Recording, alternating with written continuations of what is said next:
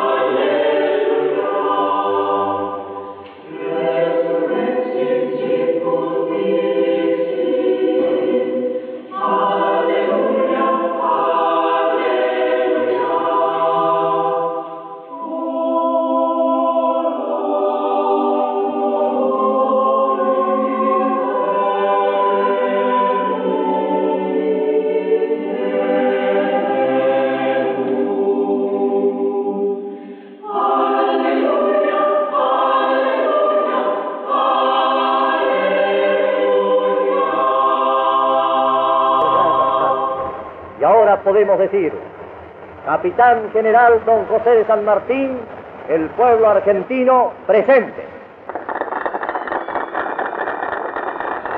Me han pedido que os haga una alocución, probablemente con la intención de que encienda vuestro corazón de patriótico reconocimiento al general San Martín.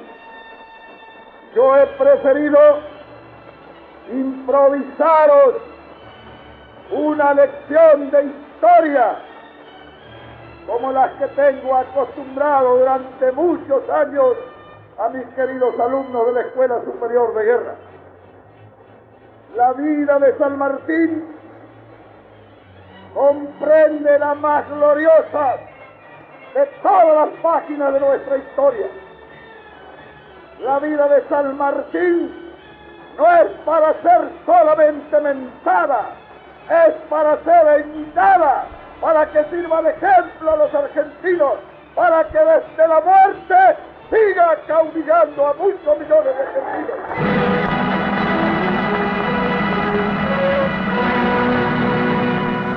quinto hijo del gobernador de Yapeyúa, quien se llamó José Francisco de San Martín, yo te bautizo.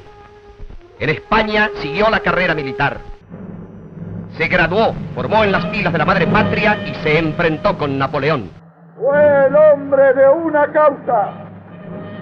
Y he ahí su extraordinaria grandeza. A esa causa ofrendó su vida. Entre tanto, en la Argentina estalla la Revolución de Mayo de 1810. A esa causa rindió su espada. Por esa causa fue genio y por esa causa fue prestigio. El regimiento modelo que dominaría los Andes recibe su bautismo de fuego, obteniendo la victoria inolvidable de San Lorenzo. Corría el tiempo de los años de 1815 y 1816.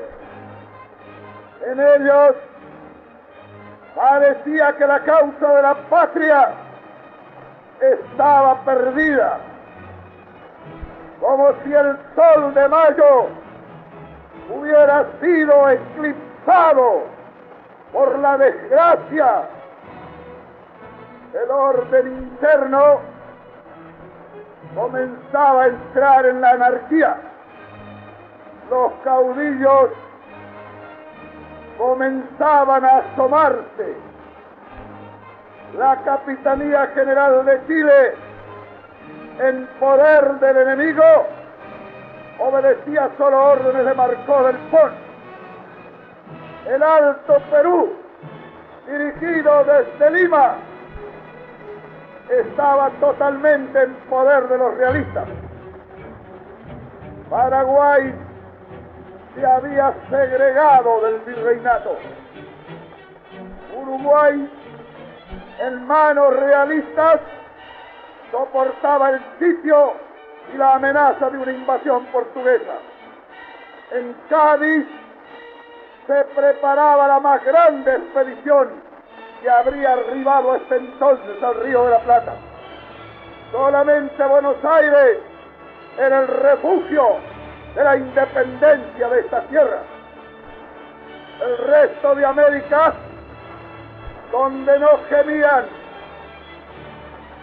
bajo el mando de la opresión, no creían ya, sino en raras partes, en el milagro de nuestra libertad. Como siempre, en los tiempos difíciles, surgieron en nuestra tierra los hombres locos y los hombres fuertes. Los hombres locos mandaron un embajador para que se entrevistase con el embajador Lord Stanford de Su Majestad Británica en Río de Janeiro para ofrecerle que tomase el gobierno y la protección de esta tierra. Se dijo que la empresa de San Martín era una quimera inalcanzable. Se dijo más que San Martín era un ambicioso y un ladrón. La historia que debe ser verdad y debe ser justicia, o si no, no es historia, debe reconocer el extraordinario valor de San Martín frente a la confabulación de los locos. En Mendoza, San Martín exhibe a sus soldados el primer pabellón libre de América. Soldados, esta es la primera bandera independiente que se bendice en América. Los gloriosos granaderos aclaman con frenesí el paño bajo cuyos pliegues recorrerían la ruta de la libertad. San Martín en Mendoza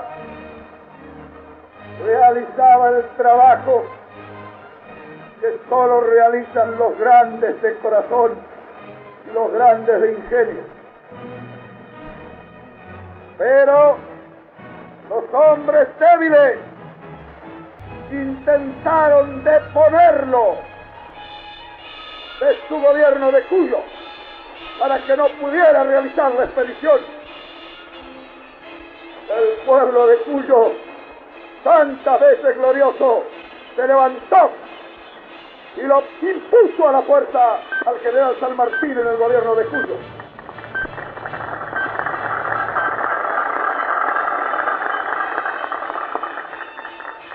Allí, con lo fuerte, con los hombres a quien la patria todo les debe, levantó un ejército con esos pobres paisanos que hoy recordamos en el soldado desconocido de la independencia, con ese pueblo que dio todo a la patria, con ese pueblo que escalonó los caminos de América con los signos de la cruz de su sepultura, mientras cuatro politicastros seguían difamando y calumniando al gran capitán de los Andes.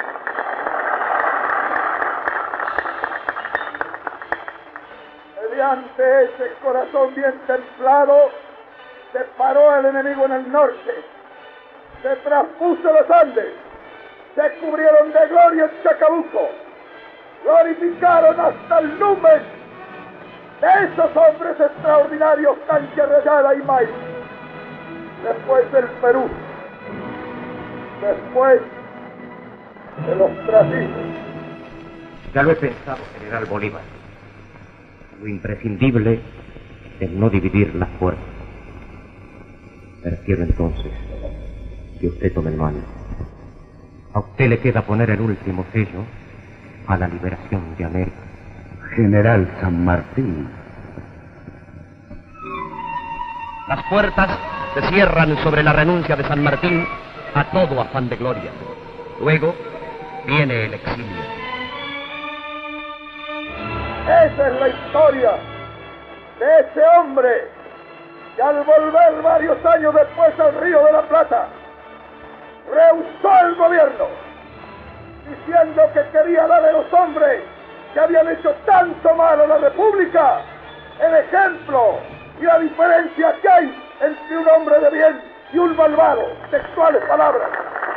En Francia, en Boulogne-sur-Mer, transcurren los últimos años del más grande de los argentinos, con los pensamientos puestos en su tierra lejana y querida. 17 de agosto de 1850 se extingue la antorcha de la libertad de América, lejos del país que tanto amó y ante quien sacrificó todo para dejarlo grande, libre y soberano. Él fue solo el hombre de una causa, la causa de la patria. Solo entristecieron ni la calumnia ni la intriga, porque el corazón granítico de los hombres templados en la lucha no cede ni ante la acción destructora del tiempo, ni ante la calumnia y la belleza de los hombres. Por eso San Martín es dos veces grande. Venció al enemigo y se venció a sí mismo con un renunciamiento que lo hizo el más grande entre los grandes. Desearía que mi corazón fuera depositado en Buenos Aires, dijo en su testamento. La patria cumplió en 1880 su deseo. En la catedral reposan sus restos, pero en cada corazón argentino hay un altar levantado a la memoria del que todo lo dio por la libertad y la aventura. Pasaron los siglos y mientras corra sangre de argentinos en las venas de un hombre, ha de arder la llama igual a la que hoy sustentada por los brazos viriles de los estudiantes, simbolizará el inextinguible fuego de la veneración, el culto y la admiración por el más grande de los hombres que dio la Argentina para su propia gloria y para el orgullo de la humanidad.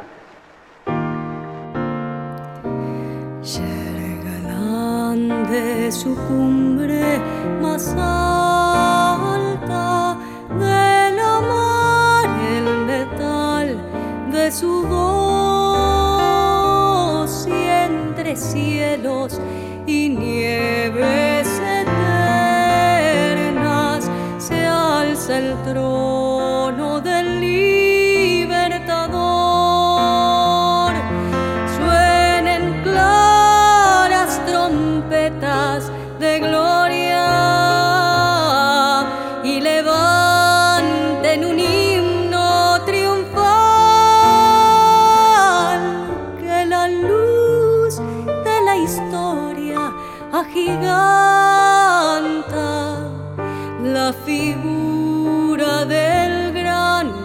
capitán.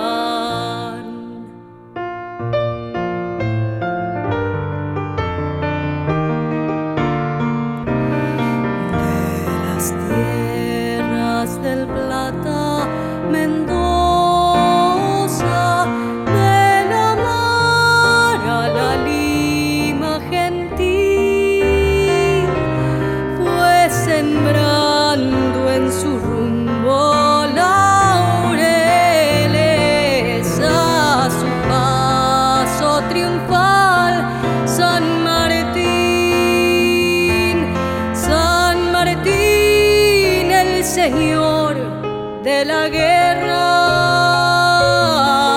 por secreto designio de Dios, grande fue cuando el sol lo alumbraba y más grande en la puesta del sol.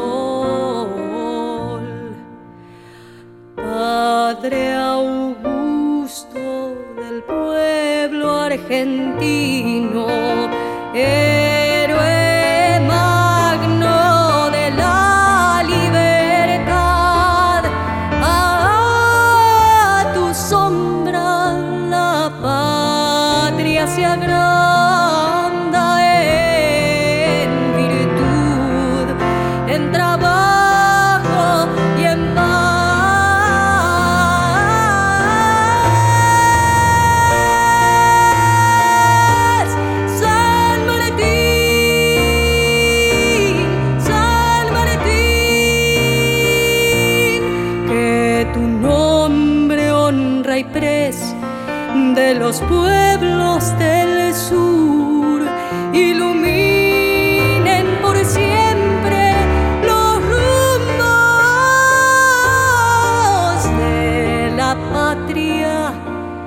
alumbra tu luz de la patria